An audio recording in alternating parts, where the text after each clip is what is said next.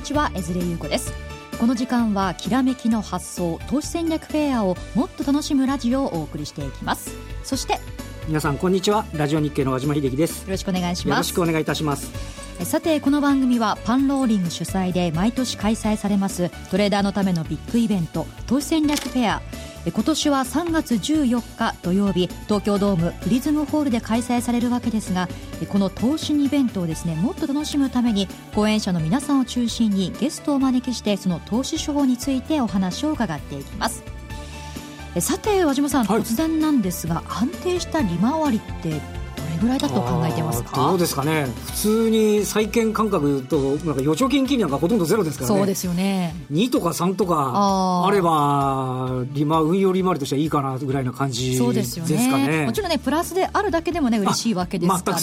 2%、はい、3%っていうのはそれだけでも十分だと思うんですが、はい、今日はですね、利回り10%の安定した利益を、アメリカ株で続ける方のですね投資法について今日はお話を伺っていきたいと思います。さてこの後ですねまずは和島さんに前場の振り返りと今週の相場展望についてお話を伺っていきますこの番組はパンローリングの提供でお送りします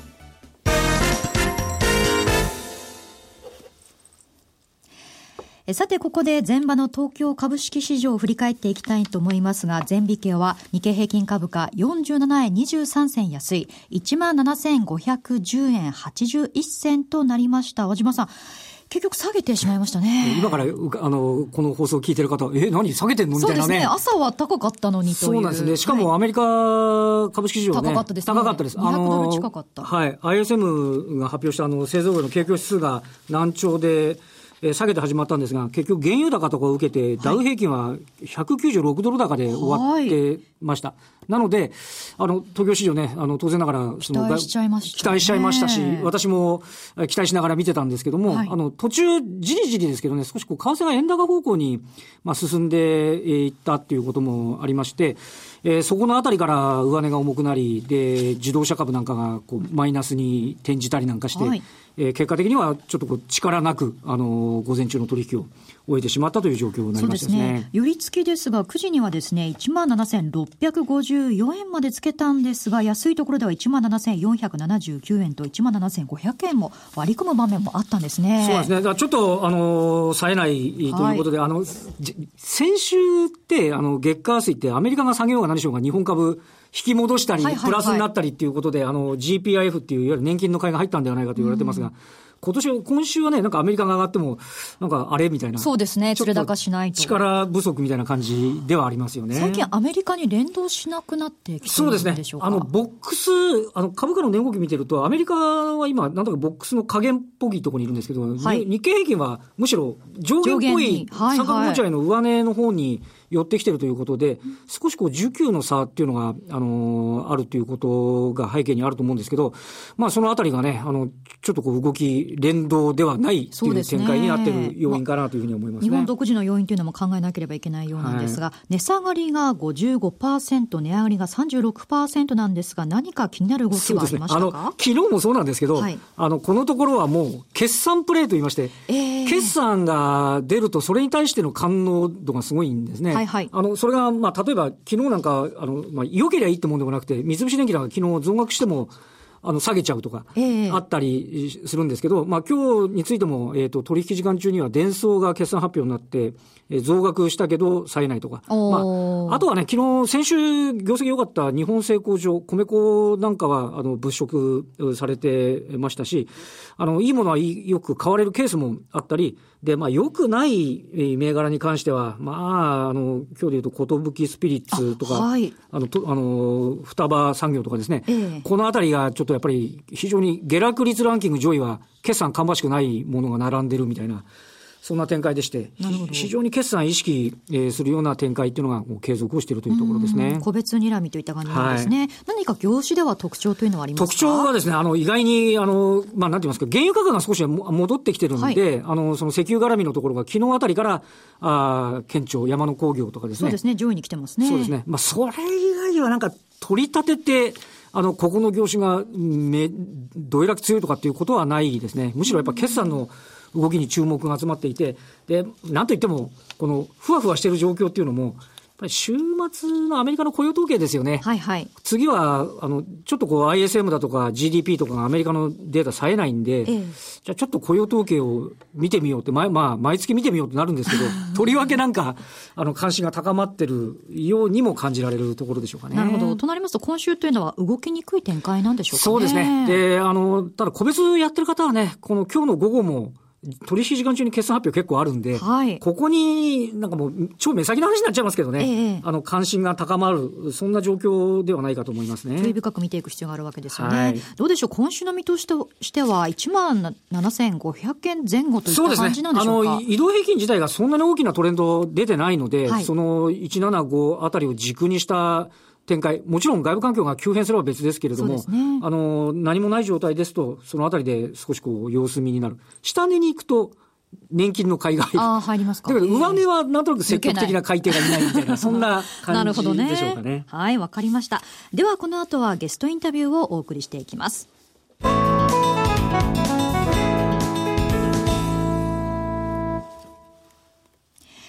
さて、今日お招きするゲストは、エグゼトラスト株式会社代表取締役社長の川田重信さんです。よろしくお願いします。よろしくお願いします。よろしくお願いいたします。さて、川田さんご紹介したいと思うんですが、えー、長い間大和証券にお勤めだったということで、まあ、日本はもちろんなんですが、アメリカ、香港、シンガポールでお勤めだったわけですね。はい。はいはいはい、えそしてその後は、エグゼトラスト株式会社を設立したわけですね。はい、はい、そうです。えそして、川田さんと言いますと、バロンズ拾い読みで有名なわけなんですが、はい、このリスナーの皆さんの中ではね、このバロンズ拾い読み、初めて聞くという方もいらっしゃるかと思いますが、これはどういうものなんでしょうか？はい、あの米国でですね、最も著名な投資週刊誌、英語のバロンズっていうのがあります。はい、これをですね、あの私がですね、毎週10本、数十本の記事の中から10本記事を選びまして、はい、えー、それをまあ日本の皆様にも分かりやすく要約したあ商品でございます。はい。はい、この10本というのはどういった感覚で選んでいらっしゃるんですか？そうですね。あのまず日本のお客アメリカので起こっている主要なトレンドが理解できること、それからあの日本のお客様に直接関係のあるところ、それからやっぱり、なんといってもやっぱハイテクのところ、ヘルスケアのところ、こういう注目セクター、ここもあの重点的に取り上げるようにはしております。なるほど。まあもともとバロンズ英語版で、それが日本語版も出ているということなんですが、その10本の拾い読みですね。あの、日本の投資家の方はどうやって見ることができるんですか、はい、あの、有料購読ですが、一番簡単なのはネット証券に口座をお開きいただきますと、はい、えー、若干時間差があるんですが、えー、無料で、えー、閲覧できできます。はい。はい、ネット証券だと見ることができる、はい、えー、大手のところでは、見れますですね。昔見れなかったのは最近便利になりましたよね。そうですね。はい。あの、私なんかも、あの、結構、あの、愛読させていただいてるんですけど、はい、そうなんです、昔は、入手するのがですね、すみません、お金払わないで入手するのが難しくて、でね、でも、非常にあの、わかりやすく、はい、噛み砕いてお書きいただいてるんで、あの、非常によくわかりやすいですね。そうですね。今となってはもうこれで十数年、20年近く私が自分でやってるんですが、そういう意味じゃ、土日の、まあ、なんていうんですか、あの、週末のライフワークっていうまではいきませんですけども、まあ、趣味の域を超えた仕事になっております。なるほどね、はい、そしてこのバロンズ拾い読みとアメリカ株で利回り10%の安定した収益を続けてきているということなんですが、これはどういう内容なんですか、はいあの、日本の皆さんに分かっていただきたいのは、アメリカの株式市場っていうのは、長いスパンを取りますと、基本的には、あの、右肩上がりの上昇相場なんですよね。指数自体は、はい。はい。例えば代表的な指数の S&P500。この過去10年を取りますと、配当込みで7%台なんですが、もっともっと長い30年、50年を取りますとですね、10%ぐらいの、えー、利回りが出てしまってるんですよね。ほっといてもっていうことですね。ほっといてもですね。えー、そうしますと、まずこのアメリカを信じるかどうか。ここが一番のポイントであって、えー、お金を寝かしとけば年率10%で増えるプロダクツが、えー、株が目の前にある、はい、これを利用しない手はないではないかと。それプラス自分の技量、もしくはあの能力を試すという意味でですね、個別銘柄を自分なりに買ってみると。そういうような戦略を取っております。なるほど。10年でも配当込みで7%で回ってるんですか？はい、そうですね。皆さんね、意外とご存じないんですが、あネットで見ていただきますと、それからネット証券からの情報を見ていただきますとですね、はい、あの、はっきり書いております。なるほど。数字は嘘をつきつきません。ただ我々がそこに目がいかないというまあ、ことが一つ問題かなというふうに思って私たちなんか特にあの、毎日こう伝え、お伝えしてる立場だと、はい、毎日の動きになんかこう翻弄されるみたいなね、ね感じが。広い俯瞰で見なきゃいけないですね。俯瞰で見ないといかんというですね。そういうことですね。あの、日本に住んで、どっちかというと日本株に投資してると、日本のね、個別株はもちろんチェックするんですが、はいはい、なかなかアメリカの個別っていうのは、こうね、見つけにくいかと思うんですが、それもうまくこのバロンズの拾い読みで取り上げることができるんですか、はい、私の場合は全面的に依存しております。はい、皆さんのああの耳に入ってくるあのアメリカ株というのは、例えばグーグルであったり、フェイスブックであったり、ね、まあ飛んだり跳ねたりとは言いませんが、あの、注目を浴びる銘柄。しかし、パフォーマンスを出す銘柄はそれかもしれないけど、そうでないものもたくさんあるというところがアメリカ株の妙味でして、その銘柄をどうやって見つけるか。えー、それを、まあ、バランス拾い読みを使って、うん、えー、工夫しているというのが現状です、私の場合は。アメリカってあの地味な会社で、もうずっと増配してる会社とか、はい、すごいのがあるんですよね、はい。はい。それを日本では報道しても、うん、まあ、まあ、誰も耳にし、聞く耳持たないっていうのがありますですからね。はい、まあ、有名どころばっかりね、気にしてしまいますもんね。ねはい。これ、バロンズ自体は誰がそういったものをピックアップしてるんですか？これはスタッフがいましてですね、はい、えー、あの、常時銘柄推奨しております。うん、ただし、私が一番、あの、注目しておりますのは、年初、年王にですね、ラウンドテーブルっていうのがありまして、ラウンドテーブルはい。はい、ウォール街のあの、非常に有名な、まあ、例えばマーク・ファーバーであったり、それからあの、マリオ・ガベリであったり、こういう方たちのですね、10人一堂に会しまして、銘柄選択をするんですよね。で、そこでまあ、一人4、5銘柄上げますから、数十銘柄が候補として入ってまいります。それを、まあ、私が自分なりにチェックして、まあ、利益だとか、キャッシュフローだとか、時価総額だとか、業種だとか、で、えー、まあ、銘柄選択しているというのが現状です。その銘柄、例えばポジショントークだったりはしないんですか？えー、まあ、あるかもしれませんですけども、えー、彼らは、えー、なんていうんですかね、会社を代表してるわけではなくて、個人で。やっておりますので、えー、その銘柄が、そのものが彼のリピテーション、彼、彼女のリピテーションに直接響きますから、はいはい、あの、非常にそれは信頼できる結果的にはいいトラックの人しか残ってないですね。だからちゃんと、ちゃんと当てた人しか残らんという話ですよね。はい、そうですね。そういうことになりますよね。それじゃ間接的に、まあ、二つぐらいまたぎますけど、そういった人の推奨銘柄を自分も買うというのは、こう、両々いいですね。あの、まあ、プロから見てどうなんだっていう意見はあるかもしれませんけど、私の場合は、なりふり構わずパフォーマンスを出すことが大事だと思ってますので、あの、彼らがスクリーニングした銘柄を買うということで、はいある程度の事前の調査が省けるという効率性もありあります、ね、確かに個人投資家がね、一気にスクリーニングするの難しいですもんね。日本だけで言っても、指揮法最初から最後まで読むのかっていう よりはね、ねやっぱりある程度これは良さそうだっていうのが分かれば。どうしても日本人が選びますとハイテクとバイオになってしまいますから。ね、はい。すいません。そうです、確かに。そこでそもそも間違う場合が多いわけですよね。なるほど、なるほど。はいえ、川田さん自体の投資スタンスとしては、基本的にはそういう短期長期で言うとどちらなんですか？私は長期だと思います。長期、はい。ダメなものは、そうは言っても彼らの銘柄の中にダメなものありますから、はい、まあ15%から2割下がったら目をつぶって切ります。で、えー、上がってるものは割と持ち続けるようにしまして、えー、まあ2倍、3倍になるものが結構あります。ビジネスモデルが崩れなければっていうところがあるのかもしれませんね。はい、そうですね。あと、どういうわけか小ぶりな銘柄が時価総額でいきます数千億円から1兆円、はい、そういう銘柄はですね、気がつくと買収のターゲットになってるっていうのがありまして、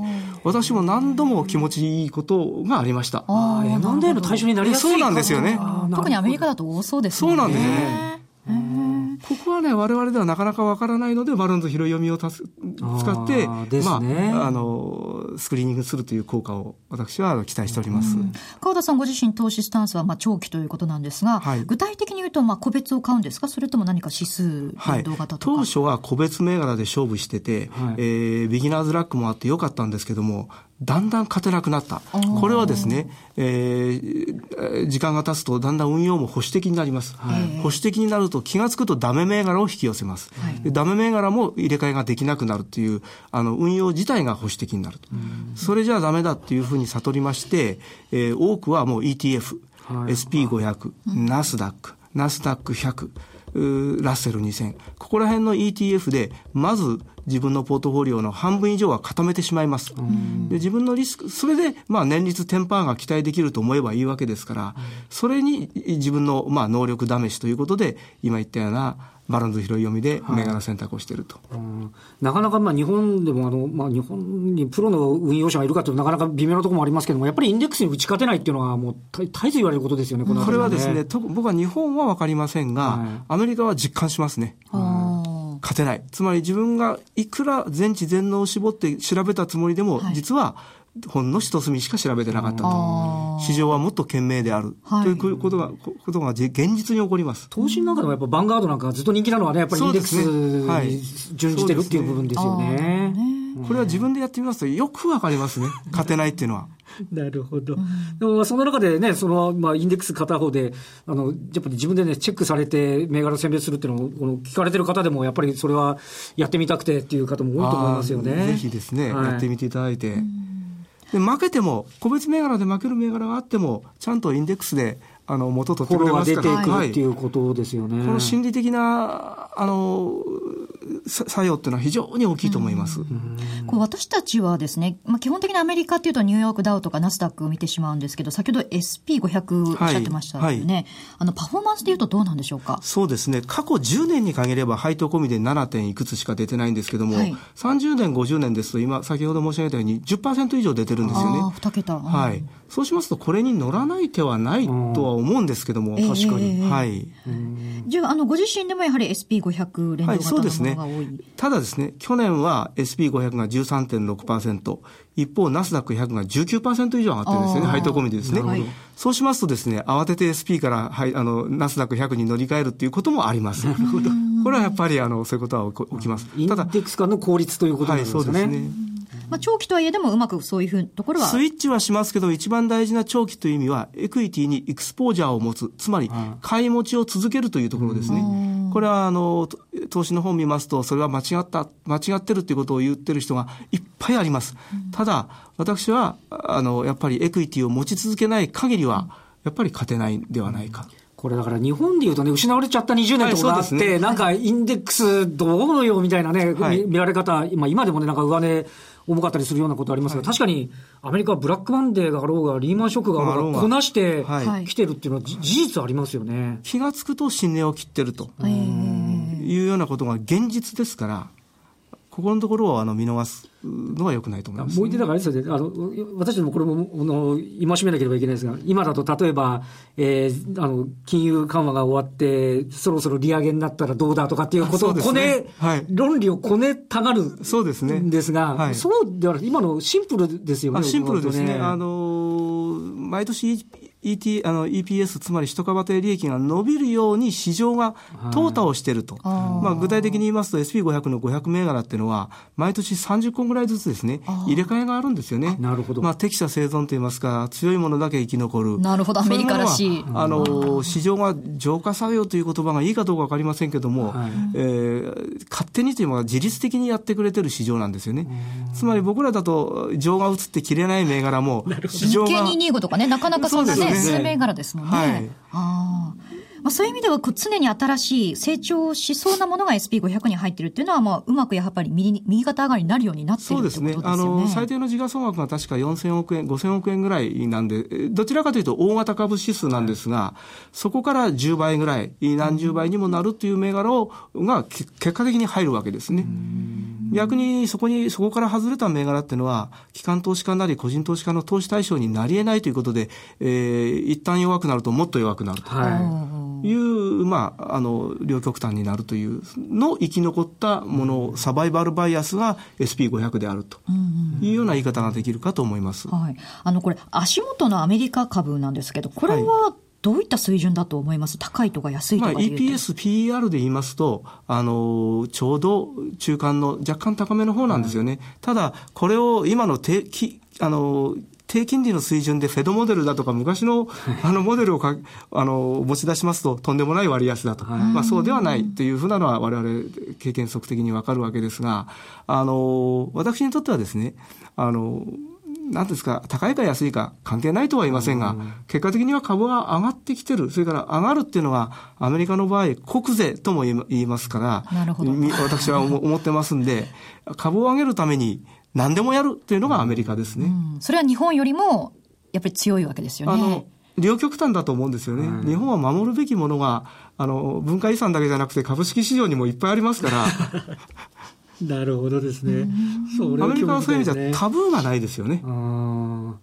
しかも今はあれですよね、一般の投資家の方でもその ETF が出てきたことによって、比較的容易にこう入っていけるっていうことできますもんね。はいはい、もう極めて便利になったと思ってます。はい、東証に ETF、ナスダック、SP500 をはじめとして、おおむね ETF がもう出揃ってます。ね、ちゃんと流動性もありますもんね。はい、それなりにあります。